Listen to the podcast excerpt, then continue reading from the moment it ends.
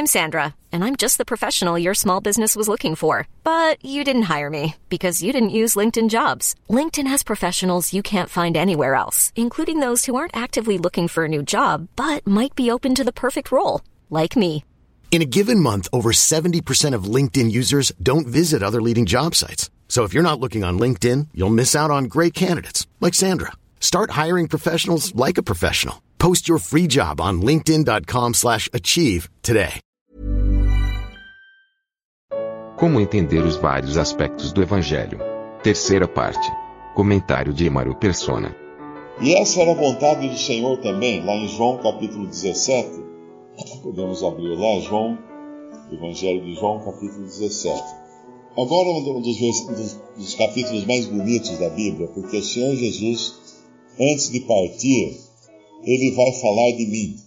Oh, quem é esse cara aí? Tá, achando, tá se achando muito importante. Sim, antes de partir, ele falou de mim.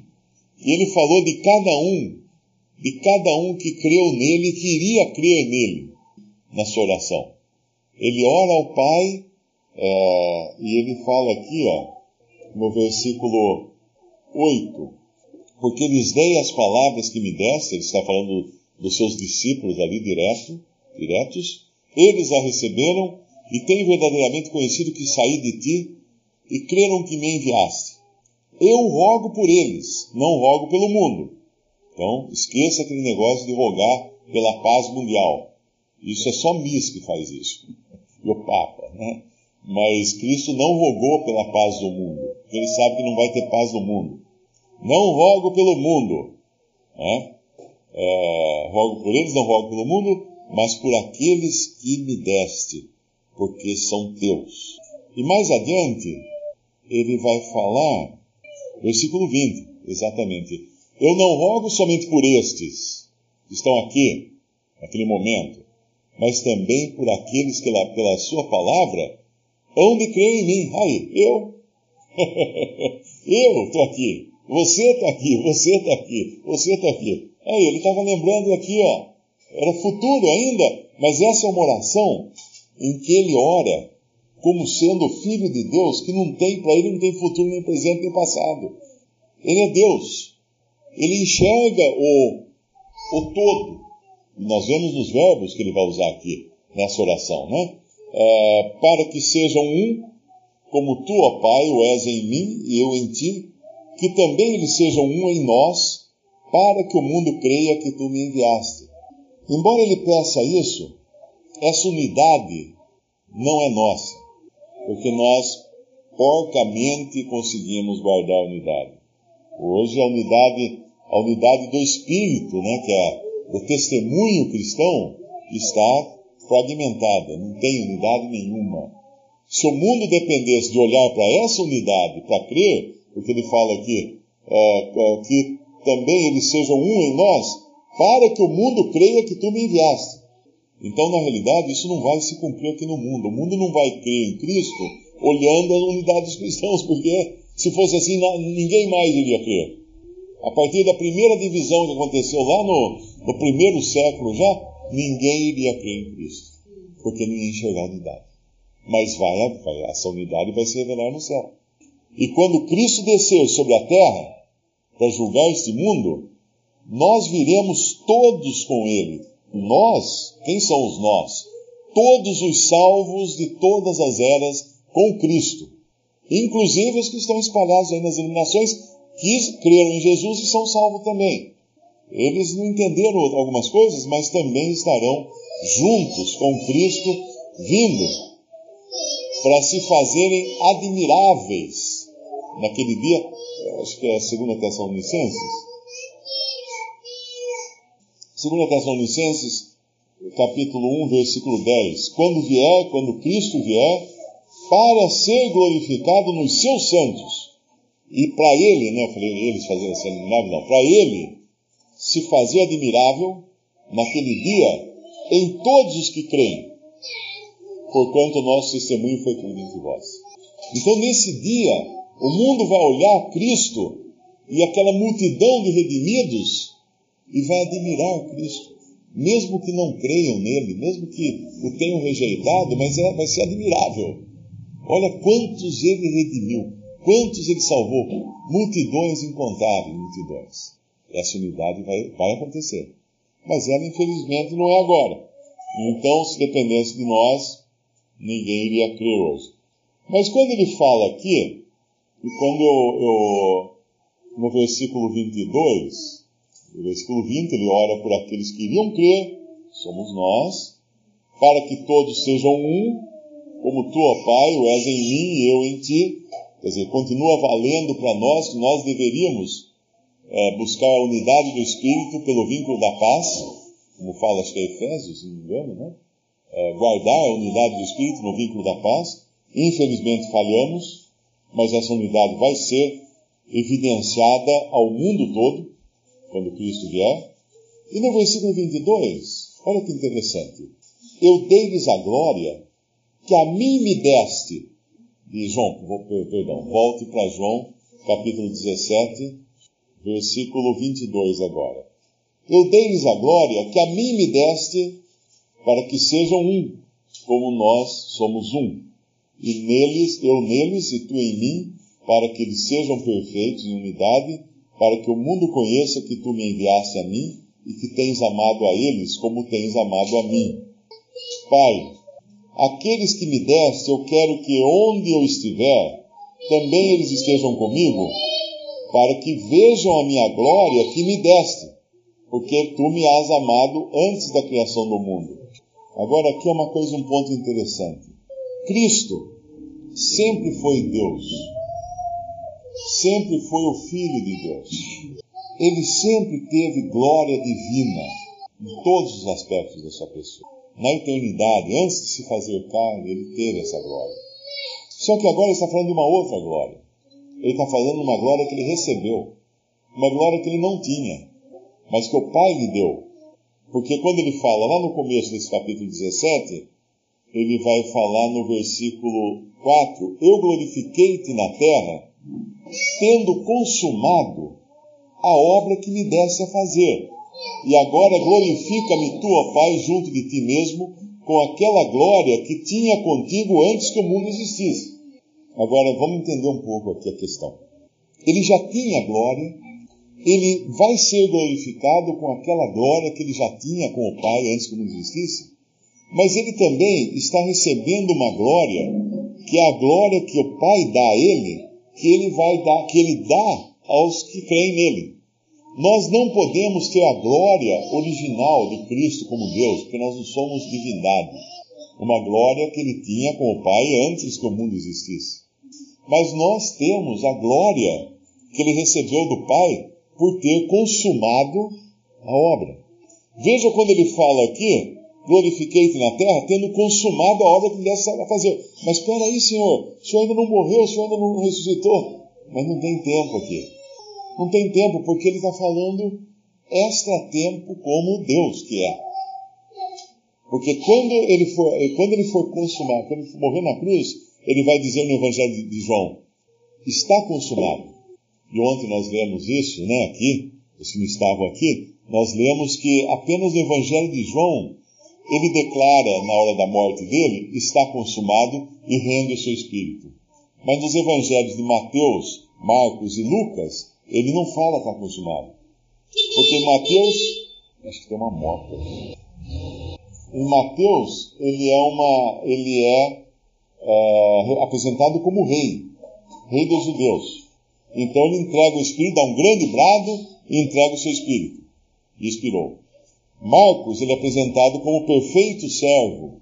Ele dá um grande brado também e expirou. Uh, Lucas, ele é, ele é mostrado como perfeito homem. Ele dá um grande brado e expirou. João, ele declara que está consumado e entrega o seu espírito. Então ali ele estava morrendo como o Filho de Deus que era. E como ele, sendo Deus e homem ali, em João, porque João é o evangelho em que ele é Deus e homem, ele podia dizer que estava consumado. Como Deus, ele tem autoridade para dizer isso. Ele não precisava falar assim, bom, vamos esperar então ver se o pai achou que já está consumado ou não. Não. Ele podia dizer está consumado. Porque ali ele sabia que estava consumado. Então, aqui, já em, João, é, João 17, ele fala que ele já consumou a obra que o Pai deu a fazer. Porque não tem tempo para ele aqui. Ele está no seu caráter de divino que ele é, é, já enxergando isso. E aí vem um detalhe interessante, que é, é eu lhes dei a glória que me deste, versículo 22, eu dei-lhes a glória que a mim me deste, eu dei-lhes a glória para mim que a mim me deste. Isso aqui tem dois aspectos também. Nós ainda não estamos contemplando toda a glória da, do nosso estado eterno, ressurretos com Cristo no céu, na glória excelsa de Cristo no céu. Mas ele disse que já nos deu a glória. Então, o que nós fazemos com essa glória? Nós já temos essa glória ou não temos essa glória? Temos, ele falou que deu a glória. Nós não a vemos manifesta. Assim como nós, em Efésios 1, é, fala assim, é, em Efésios 1, voltando lá para Efésios, nós vamos voltar aqui, Efésios capítulo 1, o que ele fala? É, ressuscitados. Quando ele fala, nos ressuscitou, Efésios, Efésios 2, é 2, né? 2, 3, isso. 6, 2, 6, exato. É, Efésios 2, 6. E nos ressuscitou juntamente com ele e nos fez assentar nos lugares celestiais em Cristo Jesus. Mas espera aí, eu não estou ressuscitado juntamente com ele, eu estou assentado em Petrolândia. Como é que ele pode falar isso de mim? Mas é essa, essa é a posição que nós temos já garantida.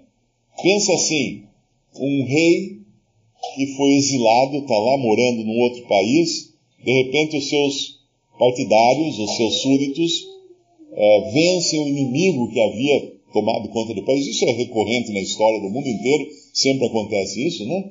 Aí eles avisam o rei, ó, pode vir que já limpamos aqui o seu trono, já desinfetamos o trono com álcool, pode vir aqui sentar. O rei, ele já é rei entronizado, ele está no, no exílio, mas ele já é o rei, ele já é o rei de direito. Circunstancialmente ele está numa terra estranha. Posicionalmente ele já é rei. Nós, circunstancialmente, estamos em Petrolândia. Posicionalmente nós estamos no céu. Ressuscitados com Cristo. Ele falou isso aqui. Ele falou que já nos ressuscitou, já nos vivificou, já nos ressuscitou, já nos fez assentar nos lugares celestiais. Esse é o lugar que nós temos. E lá, em, voltando lá em, em João 17, temos, nos deu da sua glória. Agora, uma coisa interessante: essa glória é a glória adquirida por Cristo, pela sua obra, por ter consuma, consumado a obra que o Pai lhe deu para consumar. É uma obra adquirida. E nós participamos dessa obra, dessa, dessa glória adquirida. E nós temos essa glória porque Ele nos deu essa glória. Agora nós possuímos essa glória. Agora é importante entender que nunca, jamais, Cristo deixará de ter essa glória. Jamais. Porque se ele deixasse de ter essa glória, essa glória, puf, nós perderíamos também. Então é maravilhoso pensarmos que existe algo muito além do Evangelho da graça de Deus, que já é maravilhoso, do Evangelho de Cristo, ele morrendo por nós para nos salvar, existe o Evangelho de Deus, que é aquele que tem por objetivo exaltar a Deus e glorificar a Deus. Então, talvez isso ajude a gente se dedicar mais a, a glorificar a Deus com a glória que nós já recebemos. Nós ainda não a vemos, assim como nós recebemos a ressurreição, ainda não, esse obelisco ainda dói, não, não percebemos em nós que estamos ressuscitados com Cristo, já temos um lugar na glória, ainda de estar aqui, a 38 graus em Petrolândia, é, lá vai estar mais fresquinho. É, então nós já temos tudo isso já garantido para nós em Cristo Jesus. Então nós podemos sim andar na terra com a certeza disso. Algo que nós jamais perderemos. Não há qualquer possibilidade de um salvo verdadeiro por Cristo perder tudo que ele recebeu de Deus através de Cristo. E essa é uma segurança para nós. É interessante essa palavra revelar, né? Nós perdemos muito com a, o fim das máquinas fotográficas e muito assim em, em aprendizado. Claro que é muito mais prático bater foto com celular, que você não gasta filme e tudo mais. Mas no tempo do filme existia um negócio chamado revelação, que a foto já estava lá na máquina, mas você ainda não tinha ela revelada, não tinha como saber como ela tinha ficado. Não adiantava olhar e falar assim, ah, não ficou boa, vou tirar outra. Não dá, vai ter que mandar o filme para revelar, esperar voltar, e no, no começo, acho que a maioria aqui não, não experimentou isso, quando começaram as primeiras fotos coloridas aqui no Brasil, elas iam, elas eram reveladas no exterior. Então tinha que esperar ir pelo correio e voltar. O filme ia pelo correio. Quando começou, eu me lembro, eu tinha uma, uma câmera Super 8, 1972. 72? Não, 72. 72. Faz tanto tempo que eu não lembro mais. 72, eu fui morar nos Estados Unidos como estudante de intercâmbio, e aí eu comprei uma câmera Super 8. Na época era é, não era vídeo, era câmera de filme. Filme Super 8, porque ele era 8 milímetros, ele não era. Tem o 16 milímetros, que é o maior, né? É, e tem o de cinema, que eu acho que é mais. É o 34, não tem, não tem nenhum fotógrafo aqui que sabe as medidas de, de filme. É, o de cinema é assim, depois tinha 16 milímetros, que é para filme que passava em cineminha de, de bairro. E depois o Super 8, que era um filme sem som, só filme. E eu me lembro, a câmera custou caríssimo, custou 700 dólares naquele tempo. Um rolinho de filme que custava super caro e durava acho que 3 minutos ou 4 minutos só. Aí você tirava, filmava, mandava para revelar, ele era mandado para o Panamá, aqui no Brasil. Lá nos Estados Unidos revelava lá mesmo. Mas aqui no Brasil tinha que mandar para o Panamá, porque era o, lugar mais perto que revelava filme colorido, para a filmadora Super 8. Então, só então você descobria se fez besteira ou não na sua filmagem, ou na sua foto, né? Então, quando aqui fala para uma herança incorruptível, incontaminável, e que se não pode murchar, é, onde que eu li aqui? Nos, nos cinco. Que mediante a fé estáis guardados na virtude de Deus para a salvação, já prestes para se revelar no último tempo. Então ela já está lá na câmera já está. E é uma câmera que não falha, não é que nem eu errava na foto, né? Ou errava no filme. Meu pai ficava bravo porque nós fomos fazer uma viagem de férias em, em Campos do Jordão. E eu, eu fui o, cine, o cinegrafista das férias. Ele ficou louco da vida porque eu gastei um monte de rolinho de filme só filmando Beija-Flor. Eu não filmei a família, porque ele queria que mostrasse a família de férias, né? Eu fiquei filmando, achei bonitinho os Beija-Flor. Uh, então, nós fazemos, cometemos esse erro, mas Deus vai revelar uma, um filme, uma foto que é perfeita, não tem como, não tem como falhar. Então nós, nós podemos dormir tranquilos quanto à nossa salvação. Só que acrescentando agora esse, esse aspecto, que ela é para a glória de Deus. A salvação não é para nós mesmos. Nós não fomos salvos para nós. Nós somos salvos para a glória de Deus, porque nós pertencemos a Ele.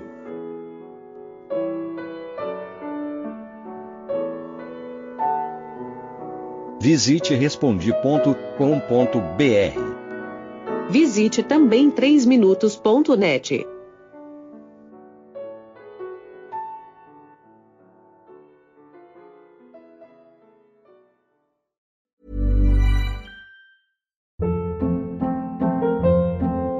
Hold up. What was that? Boring. No flavor. That was as bad as those leftovers you ate all week. Kiki Palmer here, and it's time to say hello to something fresh and guilt-free. Hello Fresh. Jazz up dinner with pecan-crusted chicken or garlic butter shrimp scampi. Now that's music to my mouth. Hello Fresh. Let's get this dinner party started. Discover all the delicious possibilities at hellofresh.com.